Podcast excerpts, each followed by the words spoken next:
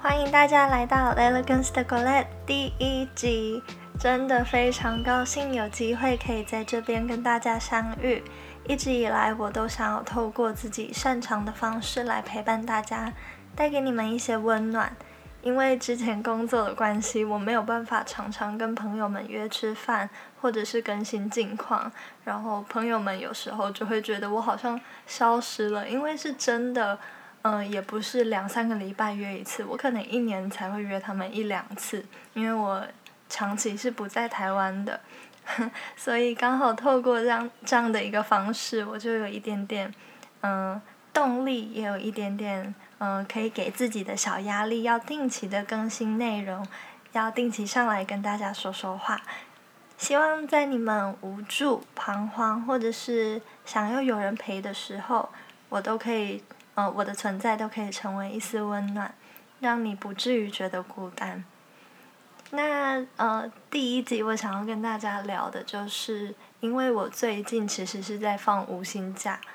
我相信应该很多人跟我一样，就是在这一段防疫期间，可能工作量减少了，或者是在放无薪假，或者是开始进行远距工作啊，或是嗯远距的那叫什么教学，对之类的。但是嗯，虽然是没有薪水，是蛮痛苦的啦。但是在这样的一个大环境，在这样的一个。嗯，时代社会底下，其实要有一个完全空出来属于自己的时间是非常 难能可贵的。真的，大家想一下，如果你就是平常在学校或者是在职场上，你有办法请这么一个长假，然后拥有一个这么长的、这么完整的属于自己的时间吗？所以其实。嗯，我们可以用一个比较相对正向的方向方，嗯，相对正向的想法去想，我们这一段期间可以做什么，可以为自己做什么。其实我们并不是在家里，你就是没有薪水啊，然后你就只能耍废，你还是可以就是成为一个。更好的人，这样讲会不会太太正面？就是你其实也不一定说你要成为一个更好的人还是什么，但是你可以透过这样的一个时间去，嗯，慢慢的了解自己，更了解自己，然后可能之前一些没有想过的事情啊，你要思考人生啊，思考你的。生命啊，思考你的工作啊，爱情啊，刚好这一段时间你都可以非常完整的做一个思考。那我自己的话呢，是因为之前我的重心其实完全就是放在工作上，所以一遇到这个无薪假，我其实非常的茫然，我不知道我自己可以干嘛。然后我在家里每天就是睡到十二点，有时候甚至睡到一两点，因为我真的就是觉得我醒着好像。就是生无可恋，你知道吗？就是不知道要做什么，然后我就开始思考一些，嗯，生命的议题啦。为什么我要活着啊？然后我的工作到底可以做多久啊？到底我适不适合继续做这一份工作？或者是我的爱情啊？我跟他之间有什么问题？我们可以怎么去规划未来？然后，嗯，或者是我的。亲情啊，或是我的财务的规划啊之类的，我开始想非常非常多的问题。但是抛出了这一些想法之后，我发现我没有办法得到一个结论，没有办法得到一个结论。最终的一个原因，可能就是我其实并不够了解自己。那，嗯，我的频道其实就是想要带给大家，就是嗯。可以一步一步的了解自我，然后迈向优雅。迈向优雅是我的目标，你们可以自己定自己的目标。那我现在就是想要跟你们分享一下，在这一段期间内，我有思考的，或者是我有尝试去做的几个方式。然后，因为我其实本身是一个还蛮懒的人，我我非常善于做计划，但是。呃，我在工作上也可以非常利落的完成每个计划，但是在我自己的生活，我可能就有一点嗯反差，就是我在我自己的生活里没有办法一一的去完成我的每一项计划，所以嗯，现在我要教给大家的，其实都是非常非常微小，就是你并不需要透过太多时间就可以完成的。譬如说，你只是去观察自己，这样非常一个细小的动作。好，那认识自己的话呢，我相信其实有很多人在可能高中、大学时代。时代 时期，你可能就已经开始在认识自我，你知道自己喜欢什么，不喜欢什么。那当然也有非常多人到现在都还很茫然，甚至到毕业之后你还是很茫然，那也没关系。嗯，我觉得如果你不知道要从哪里开始认识自己，你可以做一件非常简单的事情。现在每个人的手机里面都有内建的相机嘛。你打开内建的相机，不要带有滤镜，然后帮自己拍一张照，细细的看你自己，从外观去审视，就是看，譬如说你的头发的状况怎样，皮肤的状况是怎样，眼睛长得怎样啊，或者是你的姿势有没有不对，有没有高低肩，有没有长短长短脚之类的，这个东西是你拍张照就可以看到的。然后有很多，例如说，嗯，你发现你右边咀嚼肌比较大，那你可能平常在吃东西的时候，是不是就可以注意一下，然后把食物右边咬一咬，就送到左边去咬一咬，就是你可以去改善这个状况。然后譬如说呢，嗯，你看到你的头发非常的毛躁，那你可能就知道，哦，你需要开始护发了，或者是你的头发有一些，嗯，不适合你现在用的。呃，不对，应该是说你现在用的护发的产品不适合你的发质之类的。像是上述我刚刚讲到的所有举例，都是非常显而易见，你用一两张照片就可以发现的关于自己的一些嗯可以改进的地方。那如果你愿意去观察，因为其实拍张照。不用两秒，然后你去看一下，其实也不用花到十秒。然后你愿意去观察，譬如说你发现你的你有黑眼圈，那你就可以开始观察自己。你并不需要做太多的动作，你只需要每天留意、留心一下，是我过敏吗？为什么会有黑眼圈？还是因为我作息不正常，或者是任何其他的外在的因素？你只要透过。细心的观察，你可以发现非常非常多的事情。然后，呃，你也可以透过这个，譬如说黑眼圈好了，那我可能就会去分析我有是哪一种黑眼圈。那我可能是过敏的黑眼圈，那我要怎么改善我的过敏？难道我要一辈子就这样子过敏下去吗？还是我可以刚好在这一段时间找到一个？嗯，对症下药的方式，然后我可能透过怎样的疗程，或是我改变我的睡眠的姿势、枕头的高度，或者是什么非常非常简单的方式，就可以让你的生活品品质再更好一点点。然后呢，呃，除了这些之外，这我刚刚讲的那些其实都只是注重在观察嘛。那除了这些之外，如果你有时间，你可以坐下来好好的想一想，就是。我希望大家可以在嗯一张纸上把自己想要做的事情都写下来，这样会不会对于有些人来说会不会太难？可能 这辈子没有想过这件事情。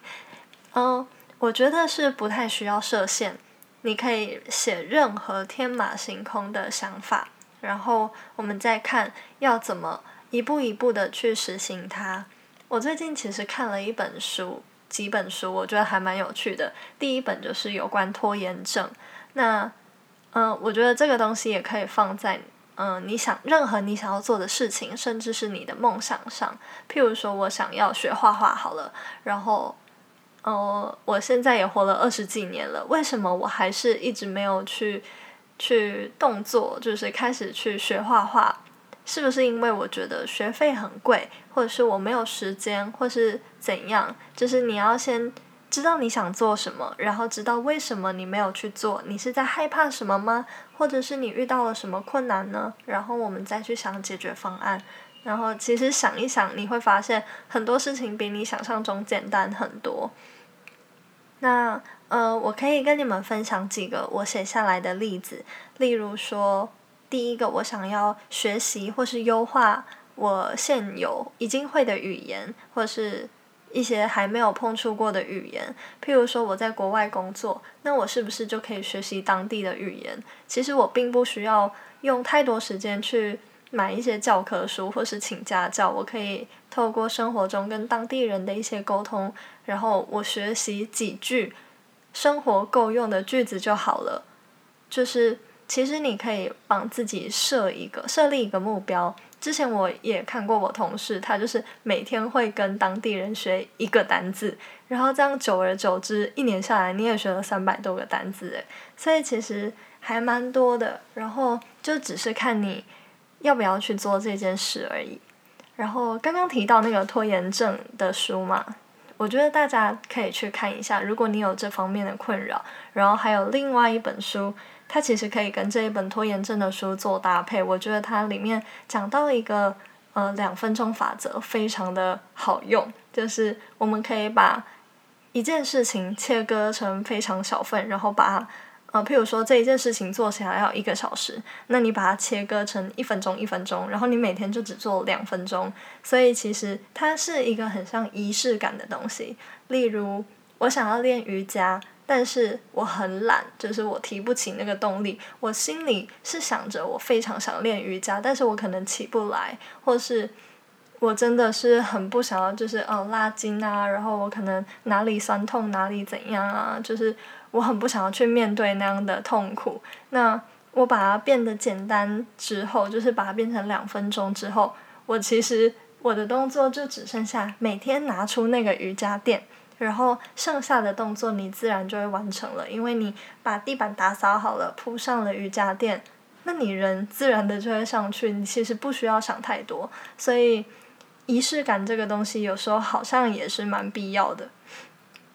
好，然后呃，我继续跟你们分享一下，例如说，嗯，画画，还有像我刚刚讲到练瑜伽，或是练习写字啊，因为现在。大家应该很少有机会会写到字了吧？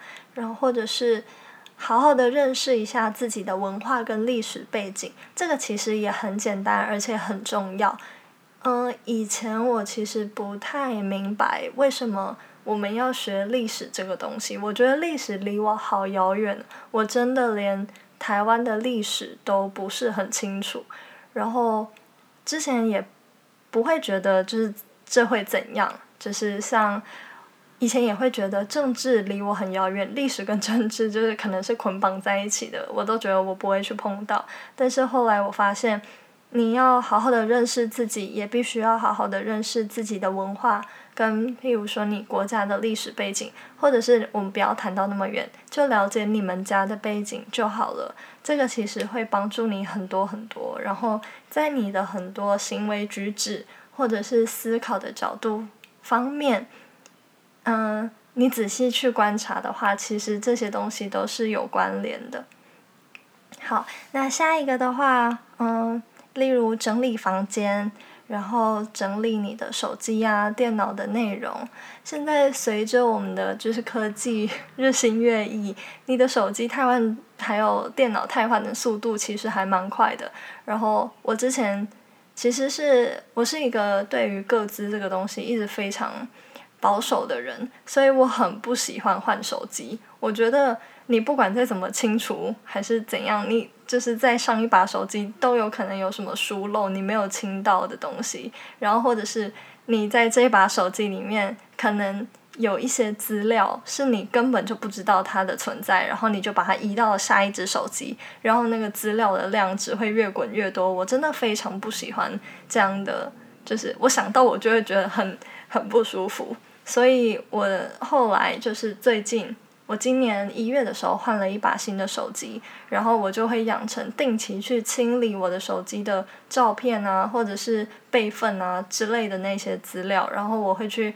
把每一个内建的城市都点开，看它这个城市是干嘛的，然后有没有就是呃我的各自都在哪一些 App 上面可以使用，或者是可以就是呃被操作，我也不知道怎么讲。但是这个东西我觉得是大家趁现在有时间也可以做的一件事情。那下一个呢，就是呃，我想要学习各式各样的料理啊、甜点、饮品，或然后至少在各方面各方面都完成，并且培养出一个拿手绝活。这个东西我不知道对大家来说难不难呢？因为对我来说其实还蛮难的。我是一个料理白痴。前几天我才就是看着一个食谱做了一份炊饭，然后那个食谱上面就是写超级简单，就是连小朋友都会做那种。然后下面的观众，嗯，对，就是观众们也在也会回复那个老师，然后就说哦我成功了，然后附上他自己的呃成功的照片啊什么之类的。然后我自己做，结果我失败了，而且我还做了一个小时。但是我家人其实对我还蛮好的，他们就会面有难色的跟我说，其实不会难吃啦，就是还可以再进步，这样就是透过鼓励的方式。但我还是觉得大受打击。我的我对于厨艺这一方面真的非常非常的，就是不 OK。所以我觉得我可以就是在这这方面再更努力一点。我觉得我在这方面，嗯。可以说是没有天赋的的，就是已经到一个这么负面的的境界，是因为我其实没有认真去了解过一些呃食材啊，或者是一些料理的原理之类的。就是例如之前我小时候遇过一件事，就是我妈教我煮饭。她跟我说：“你的蒜头啊，什么就是切一切啊，然后你就先下去爆香。”我听不懂什么叫爆香，然后我因为他好像那时候刚好带有一点水分，然后碰到那个油预热，它就开始喷。我觉得煮饭好可怕，但是后来你要了解整个过程，你知道哦，它其实不带水分就不会发生那样的事情。你就不会去害怕了，所以其实你只要尝试去了解，很多事情都没有你想象中那么可怕或是那么难。然后，嗯，像现在不是很流行一个四百次咖啡吗？那个真的很简单，我大概做两次就成功了，大家真的可以试试看。自己做出来其实还蛮有成就感的，但我平常是一个不太喜欢吃甜的人，所以我后来是自己用了一个无糖的配方，我把呃我用鲜奶去取代糖，大家也可以试试看，比例都是一模一样的，真的很好玩，就是做出来非常的有成就感，你就觉得哦好像可以开店了。好，然后再来呢，嗯是看书还有整理书。因为我是一个非常非常喜欢看书跟买书的人，而且我只喜欢纸本的书，我其实不太喜欢电子书。那这些书其实也是成为我的收藏之一。那书太多呢，我在我身上就会发生一件事，因为我可能一次会买一大批，然后嗯慢慢看慢慢看，然后过了很久，我可能会忘记我哪些书已经买了，哪些书还没买。所以，就我个人的状况而言，我是非常需要就是整理出一份清单，告诉自己就是哪些书我已经有了，哪些书我没有。然后我后来想一想，其实这是一个非常好的整理方式。诶，我如果把它整理成一个 Excel 档，然后嗯，我甚至可以做记录，就是我在什么时候买了这本书，然后我是不是有把这本书看完了，或者是我这本书看了几遍。就是这些东西，其实我可以去记录，我觉得应该会对我有所帮助。如果你也是一个爱书的人，买了很多书堆积如山的人，你也可以试试看。然后再来呢，就是我想要养成一个新的兴趣。嗯，兴趣这个东这种东西呢，其实就是很多人都会说自己有很多兴趣，什么唱歌啊、跳舞啊。或者是看电影啊，但是当你问他哦，那你最喜欢是哪一部电影？他会支支吾吾讲不出一个所以然，或者是哎，那你会跳哪支舞？我没有啊，我就是在那边扭一下，就是其实这样也是可以的，没有所谓对错，只是我希望我自己可以，嗯，我的兴趣是我至少讲出来，我可以很明确的告诉大家，譬如说我喜欢哪一个游戏，我喜欢哪一部动漫。或者是我喜欢哪一出呃电视剧之类的，就是我希望我是可以具体的讲出一些东西，而不是哦我喜欢跳舞，你会跳哪哪哪些舞哪个舞风，哦，其实就没有，就是我也不知道什么舞风，我就随便扭一下。我希望我可以是嗯更具体的，然后长久可以维持的一个兴趣。好啦，今天感觉好像讲太多废话了，有点太冗长。下次我会尽可能的精简，不要再让整个篇幅这么长。好，那最后还是想要跟大家分享一句嗯共勉之的一句话：On a h i v to j o u to v e c du ton pour faire ce qu'on aime。这句话是张爱玲说的，要做的事总是会找出时间和机会。我觉得真的是这样，就是大家不是会说。时间都是像海绵一样挤一挤就有，还是像乳沟一样？乳沟这个我觉得比较不真实，海绵可能比较真实，所以希望大家真的是共勉之。那今天就先到这边喽，订阅一份优雅，开启一丝温柔，来了跟 s t o c o l e t 期待再次与你空中相会。